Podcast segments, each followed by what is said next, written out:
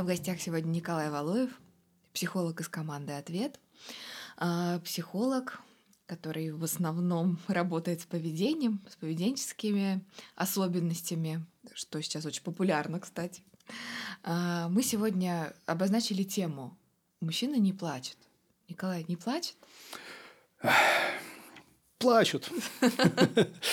Э, вы знаете, как раз вот этот вопрос, наверное, и стоит нам вот разделить на две очень важные такие составляющие. То есть плач сам по себе, что это? Зачем мы плачем? Из чего состоят наши слезы? Как так происходит, что вот вдруг мы берем и плачем? И второй вопрос – это как кто ж такие мужчины? Как мы с вами поймем, что вот перед нами находится как раз именно мужчина? Вот. Ну Разобрать ну, это убеждение, да, по, по кусочкам. По ну, давайте, да, попробуем. И, соответственно, давайте все-таки начнем с первого самого, то есть функции слез. Угу. Ну, то есть, что такое слеза?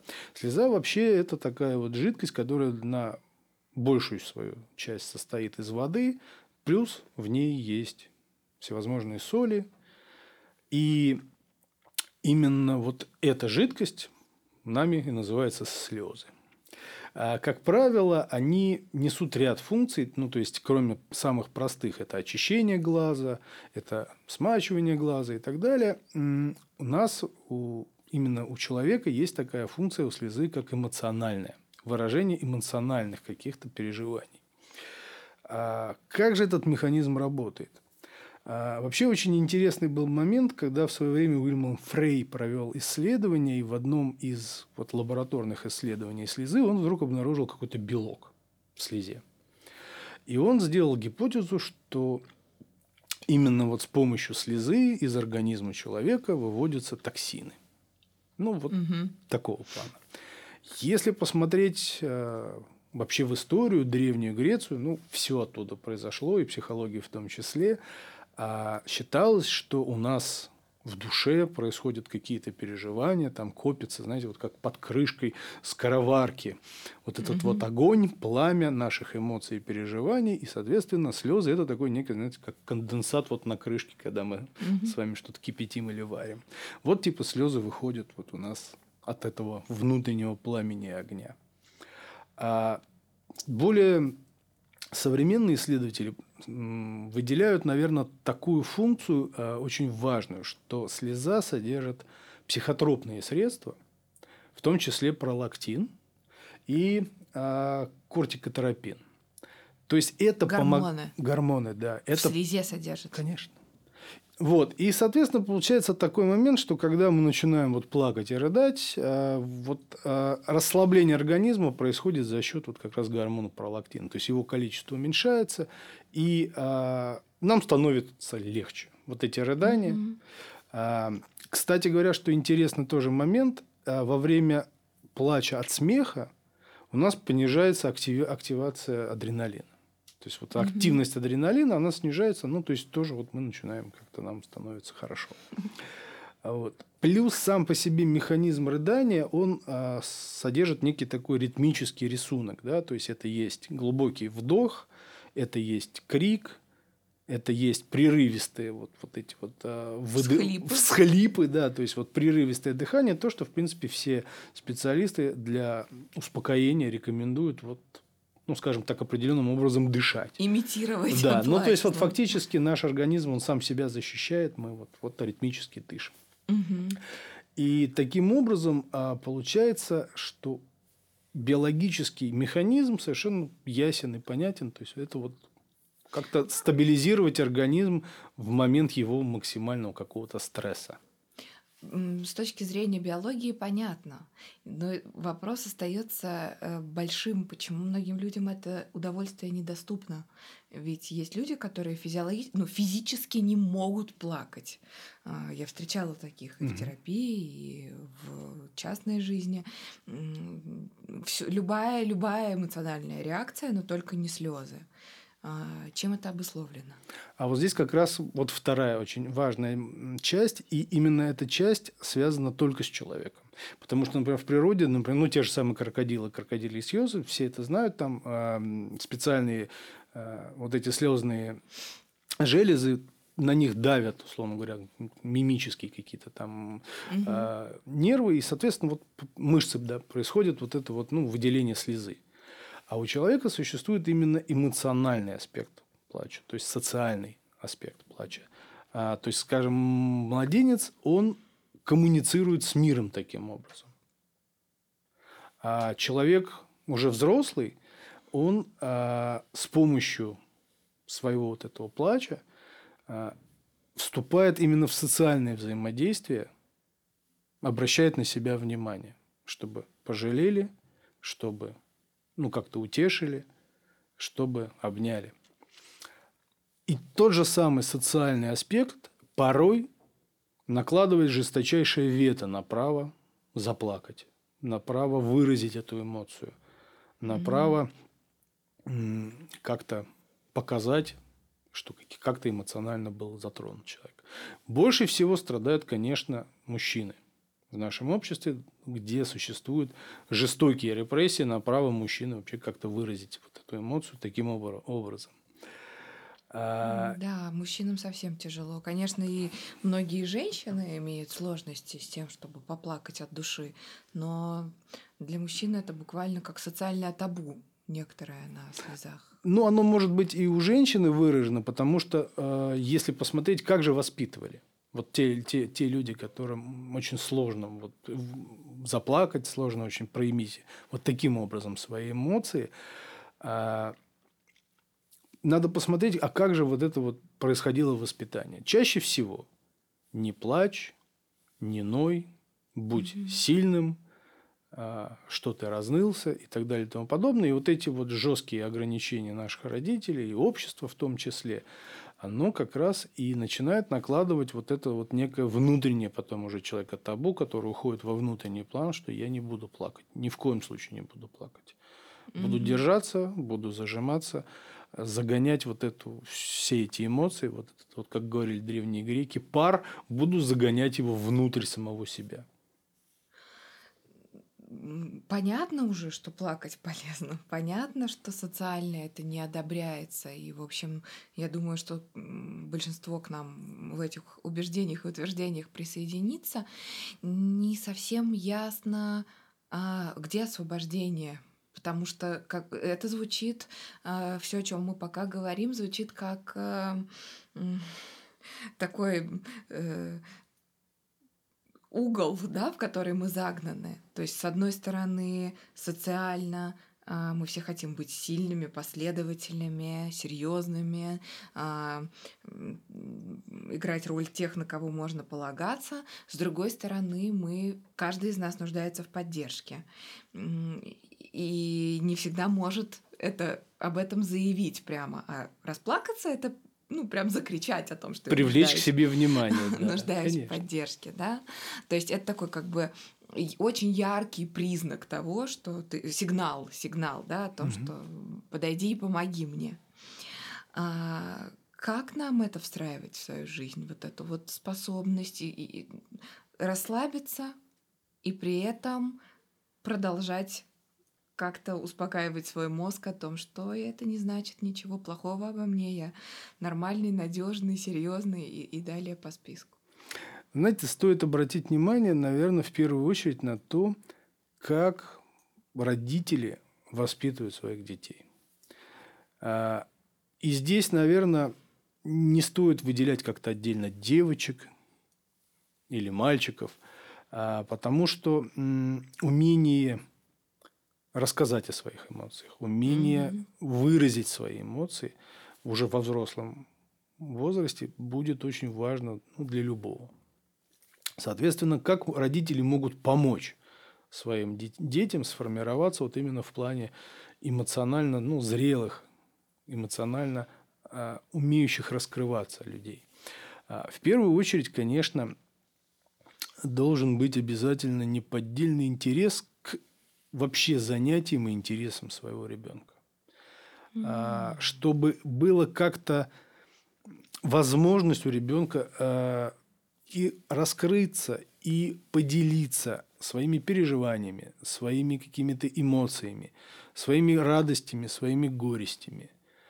А, то есть вот уже на этом этапе вот начинает формироваться тот самый, вот, о котором очень любят говорить, слово эмоциональный интеллект. Да? То есть и умение понимать, что с самой, сам, самим самым, со мной происходит, умение а, у, узнать, что происходит, то есть прочитать эмоции ну, в своем человеке, который находится рядом, и, соответственно, умение поделиться, как-то обсудить эти эмоциональный план. То есть э, следующее, что может быть очень важно, э, вот всевозможные табу на игры – вот mm-hmm. бывает очень часто, кстати говоря, в наше время можно обратить внимание, что вот, ну, условно говоря, девочка должна играть только в куклы, ah. мальчик должен играть только там машинки и солдатики, де- девочке не надо играть в, вот, в мальчишеские какие-то игрушки, мальчикам не надо с куклами, что такое, как девчонка играет. И вот эти вот насмешки, они тоже, ну, что ж ты как девчонка, разнылся, mm-hmm. что ж ты там вот как девчонка там в куколке играешь и прочее, прочее. Вот эти вот щипки и уколы, они тоже начинают формировать вот эмоциональную вот эту некую закрытость, и в дальнейшем, конечно, возникают сложности. Соответственно, если есть желание поиграть, если есть желание как-то вот а, принять участие в какой-то игре, в которой помогает выразить себя, то очень здорово дать возможность ребенку это сделать. Мне так нравится новая тенденция, что есть куклы для мальчиков. Есть натурально э, куклы, которые просто вот в упаковке в более темных тонах э, продаются, но при этом это те же самые младенцы, которых обычно нянчат девочки. Но ведь это же очень логично, чтобы и мальчики тоже нянчили детей, которые, очевидно, у большинства из них будут э, во взрослой жизни. Лед трогается. Потихоньку, да. Но мы вообще живем в очень интересное время и очень часто сталкиваюсь с тем, что вот те правила, в которых мы живем и по которым мы живем, угу. они чем, в чем интерес? Во-первых, они все очень древние. Они, как правило, появились где-то когда-то на заре веков а, и передаются из поколения в поколение, уже давным-давно трансформировавшись как себя вести нужно, э, условно говоря, во времена, когда приходили половцы, и сейчас, это абсолютно разные правила жизни. Более того, а, вот в системе воспитания, если сейчас обратить внимание, очень часто а, еще существует вот эта та советская точка зрения на вот вообще как вот как правильно и как неправильно. Угу. Она начинает замешиваться а, с более современными тенденциями, тенденциями свободы, тенденциями каких-то там иных а, мироощущений, ощущений себя в этом мире, ощущений новых профессий, ну, например, те же самые блогеры. Это то, угу. чему предыдущий опыт точно не научит, что вот это, вот это тоже профессия, это тоже а, увлекательное времяпрепровождение и занятие.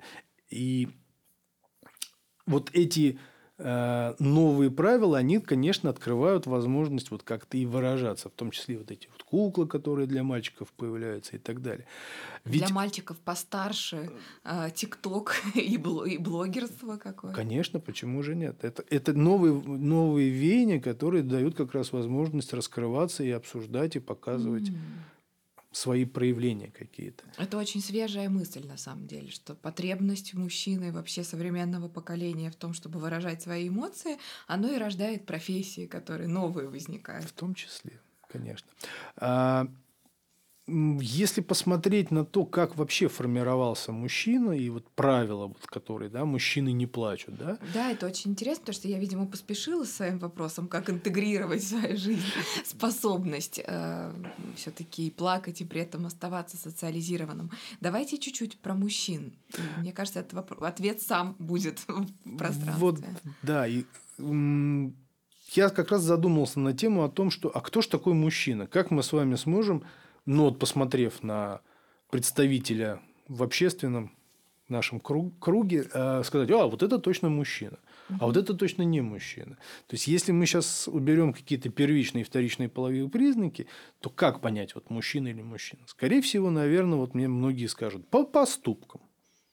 Ну, как судят по мужчине, да? По мужчине судят по поступкам. И здесь тоже кроется очень большой и важный момент именно часто непонимание действительно между мужчиной и женщиной, а, потому что мужчина действительно это существо, которое а, больше делает. Угу. А для женщины очень важно именно поговорить и эмоциональная часть составляющая – А если вот часто очень мы сталкиваемся с тем, что женщина обращается к своему мужчине, ну, с какими-то сложностями жизненными и так далее. И очень часто возникает в этот момент непонимание. Ну, потому что для него все очень просто. На раз, два, три. Делай так, делай эдак. Он начинает спасать. А от него ждут эмоционального ответа, чтобы выслушал, обнял, успокоил, сказал, что все будет хорошо, выразил именно эмоциональную составляющую вот этих взаимоотношений. И если мы опять же посмотрим, кто такие мужчины, раньше было все достаточно понятно. В более древние времена, в более примитивных обществах существует понятие инициация. И она э, несет такой очень глубинный смысл. То есть, когда возможности физические организма доходят до определенной стадии развития, мальчик начинает себя ощущать, что он хочет иметь семью, он хочет жениться, он хочет выполнять обязанности уже мужчины, которые даются не только как обязанности, но еще и как права. То есть он может уже теперь что-то угу. делать, он может там в кругу мужчин там, сидеть около костра, он может в кругу мужчин там, участвовать в каких-то походах и так далее. Да, были признаки. Мальчикам до какого-то возраста можно было носить короткие штаны да. в Европе, потом уже в, в 13, если не ошибаюсь, лет можно было длинные штаны носить. А, и, и, кстати, в некоторых культурах, например, у еврейских народов до, до сих пор сохранилась э, традиция инициации, но это очень узкие такие сообщества. Да, и там все очень просто. То есть есть определенный возраст, есть определенные возможности mm-hmm. организма, есть определенные обязанности и права. То есть, скажем, там до определенного возраста пасет гусей, Потом он угу. пасет там, лошадей в ночное ходит, потом он э, проходит какой-то определенный обряд, он становится воин, мужчина, отец, угу. муж там, и так далее, угу. все понятно. И, как правило, если еще обратить внимание, вот именно в эти времена и в этих обществах, как таковые кризисы возрастные практически отсутствуют, их нету. Как правило, этот кризис возникает из-за расхождения физических возможностей и желаний, да, ну то есть созрел, уже могу и хочу, а общество мне не дает, меня считают все еще ребенком. Вот, как правило, подростковый кризис очень, очень часто именно с этим связан. То есть у него же организм ну, фактически мужчины. Угу. Если посмотреть на его сверстников, ну, намного раньше, там, во угу. времена Македонского, эти его сверстники уже командовали полками, вводили армии в бои, правили государствами, а его считают ребенком. Угу. То есть на улицу не ходи там, ну и прочие, прочие запреты. И вот это правило инициации, оно, как правило, помогало именно вот, ну, вот я хочу, я могу, окей, ну, все, да, давай пройдем этот этап. Через определенные сложности, лишения задачи, если справился, молодец, ты мужчина. Не справился, ну, извини, ты пока еще будешь в стане детей приходи в следующий раз. И вот это правило, оно, как, оно ему помогало именно выйти на новый уровень. Себя идентифицировать. Идентифицировать себя, да. Я справился, я победил, я сделал все, что положено, mm-hmm. я теперь мужчина, я получил большую-большую пачку возможностей, большую пачку а, каких-то приятных вот, обязанностей, однако вместе с этим я разделяю ответственность за свои вот эти какие-то события. И теперь, да, теперь мне надо кормить жену, теперь мне надо оборонять племя, там, ходить на войну, там, мне надо теперь охотиться, всех кормить там, и так далее. То есть, сразу выросли и возможности, и обязанности, и привилегии, скажем так.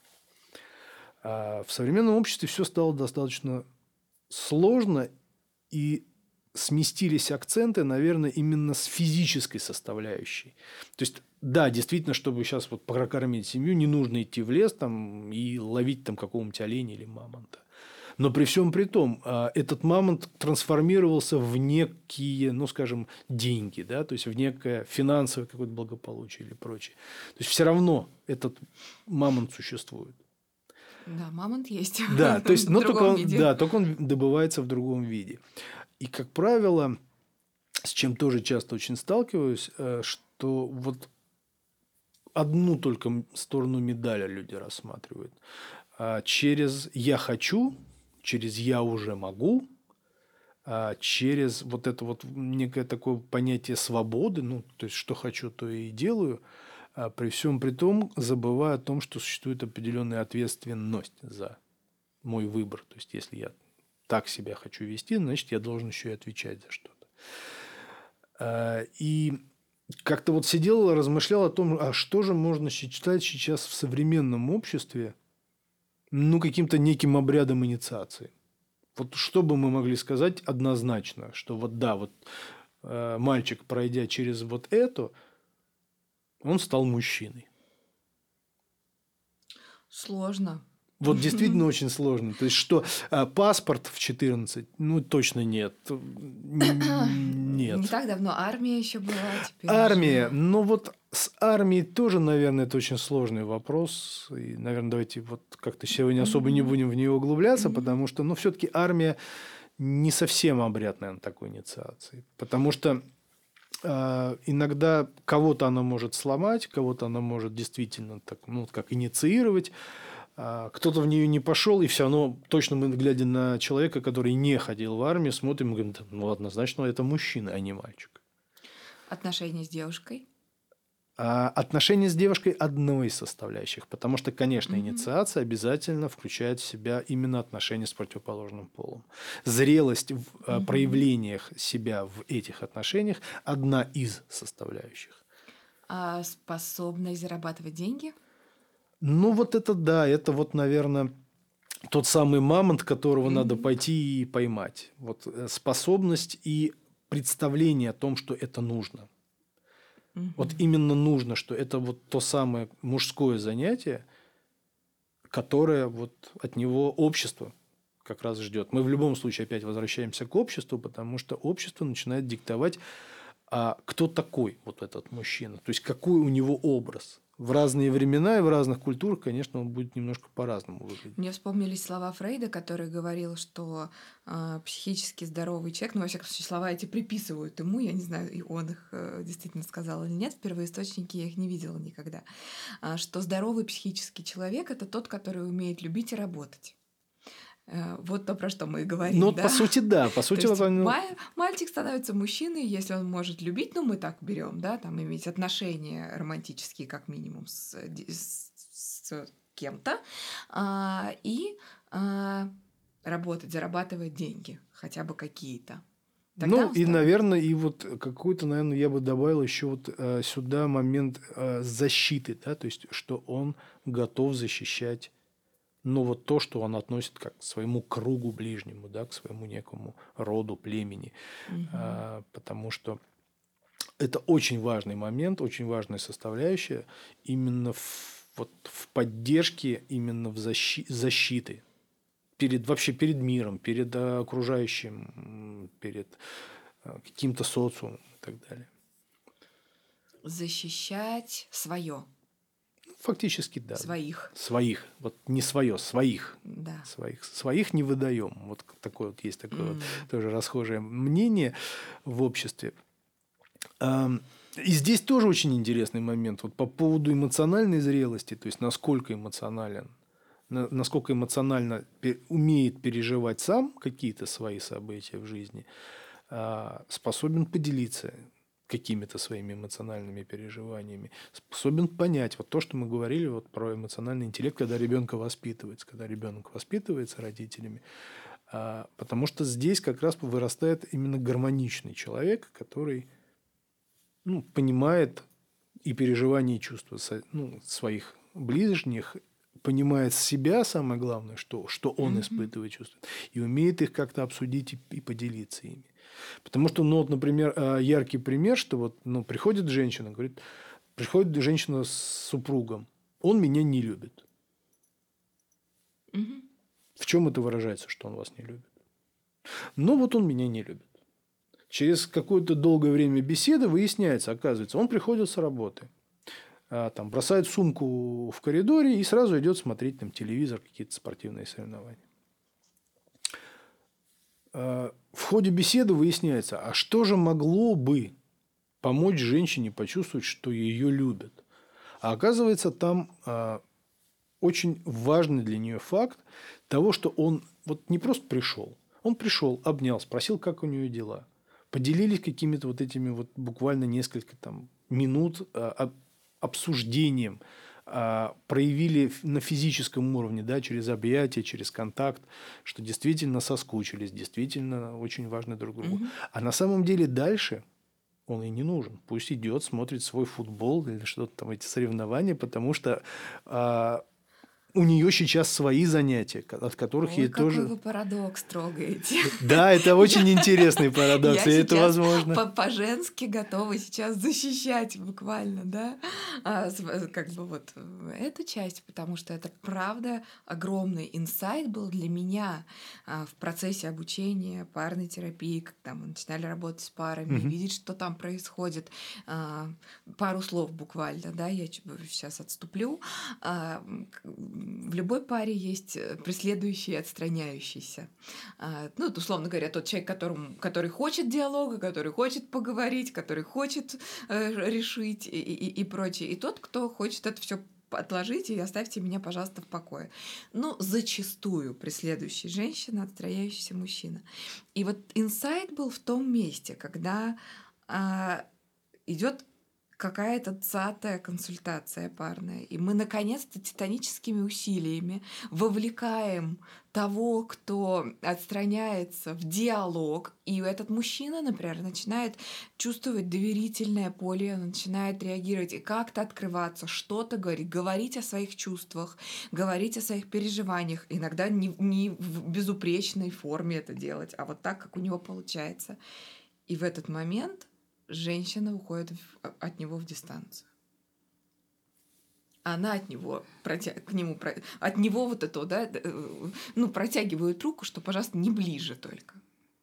Потому что почему это происходит? Потому что мы социально боимся и не знаем, что делать с, да, с такими мужскими вот... чувствами да, и, и, и эмоциями. Но при этом мы как будто все время их хотим. Конечно. А хотим ли? А хотим вот. ли, да. Угу. Вот о чем и речь, что здесь очень интересны вот эти моменты взаимоотношений.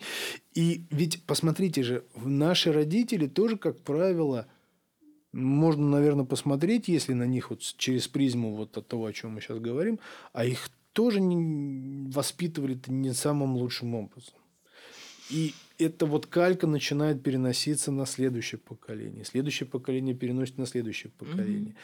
Mm-hmm. Я единственный вижу ход, да, то есть потихонечку вот малые изменения, да, то есть малые шажки какие-то, происходящие вот в обществе, происходящие а, в понимании того, как нужно, в какую сторону нужно меняться, да, то есть появление вот этих кукол для мальчиков, появление а, запроса на вот вот эту терапию, на эту консультацию.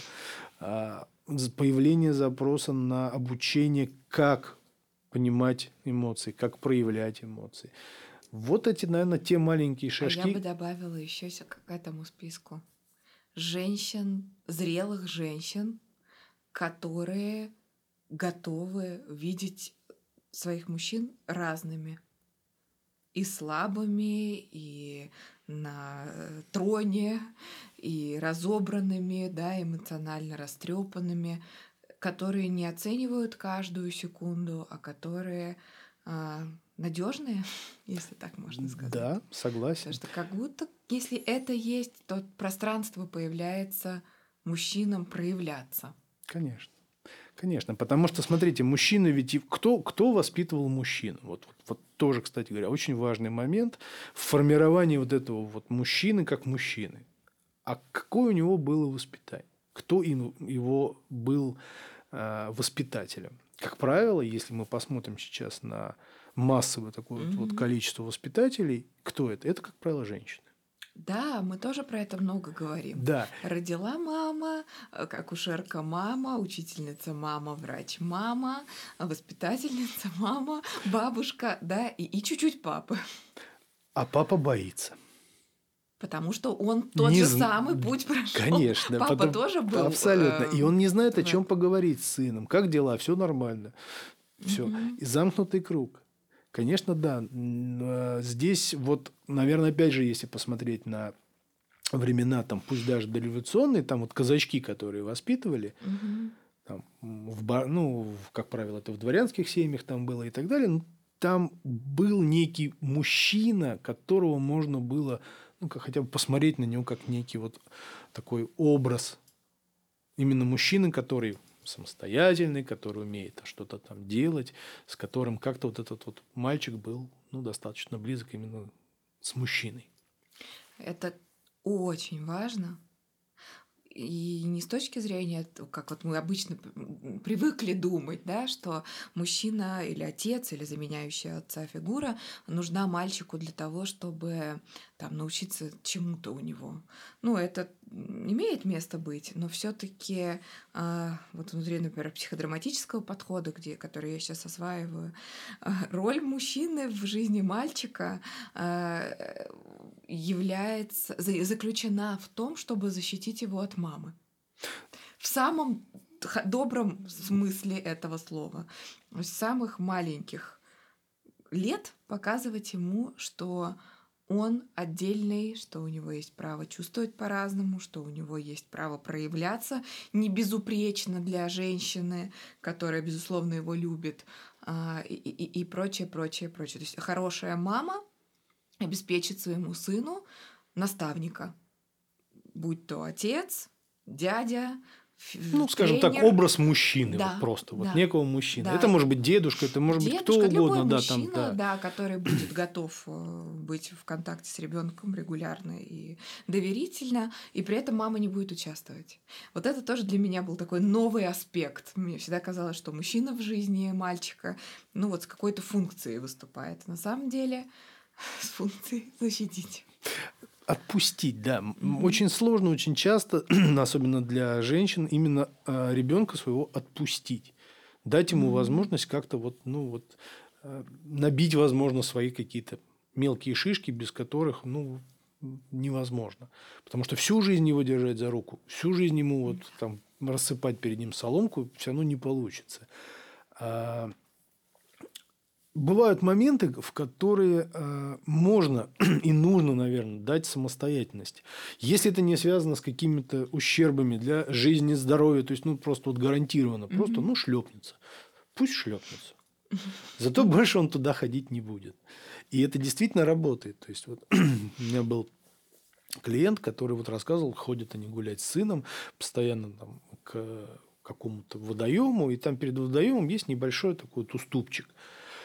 И вот все время мальчик туда лезет. Вот все время он туда пытается. Только отец отворачивается, он туда значит, бежит, хочет туда. Угу. Стали выяснять, а опасно ли это место? Нет, не опасно. Не упадет, не разобьется, не утонет, ничего. Угу. Что худшее может, может случиться? Ну, испачкает там штанишки. Ну, да, ну нырнет, вынырнет. Он не упадет в воду. То есть он даже до воды, даже, даже, даже не близко с водой. Ну, просто вот. Я говорю, ну, разреши ему сделать этот шаг. Да, штанишки испачкались. Но зато со следующей прогулки он ходил, папу держал за руку, не отходя от него вот и в ту сторону не ходя, потому что там уже стало неинтересно. Запретный плод, он стал, ну, в общем, не так и сладок. А, поэтому, конечно, вот этот образ мужчины, а, как вот то, что на себя копирует ребенок, очень-очень важно. Плакать надо. Вопрос в финале. Плакать нужно обязательно, конечно, нужно. Можно. Потому, и можно, и нужно, потому что это дает а, возможность, а, во-первых, ну, как-то выплеснуть все-таки вот эту накопившуюся негативную энергию, потому что, ну, наверное, не просто так мы же плачем, да, то есть, как правило, а, если посмотреть вот процесс вот этот между а, ну, событие некое происходит, да, угу. потом идет некая активация, мы начинаем собираться, мы, мы концентрируемся, мы собраны очень. И потом через какое-то время происходит торможение. То есть вот, вот в этот момент психика как бы все. Ну, то есть мы вот выходим из этого состояния. И вот здесь как раз, как правило, и происходят слезы. Слезы не происходят в самый первый момент, там шок. Угу. Мы, еще, мы еще не заплакали. А, мы не плачем в середине, когда вот мы активировались и как-то пытаемся ну, разобраться в ситуации. Возможно, что-то надо, нужно сделать. Там, и, а вот дальше, когда мы вышли вот из этого состояния, у нас внутри накапливается вот эта негативная энергия. Возможно, это вот эмоциональное горевание или какие-то переживания. И, конечно, вот в этот момент очень помогают именно вот эти слезы и поплакать. Плакать нормально. Плакать нормально. Это был подкаст «Ответ». Мы всегда на вашей стороне.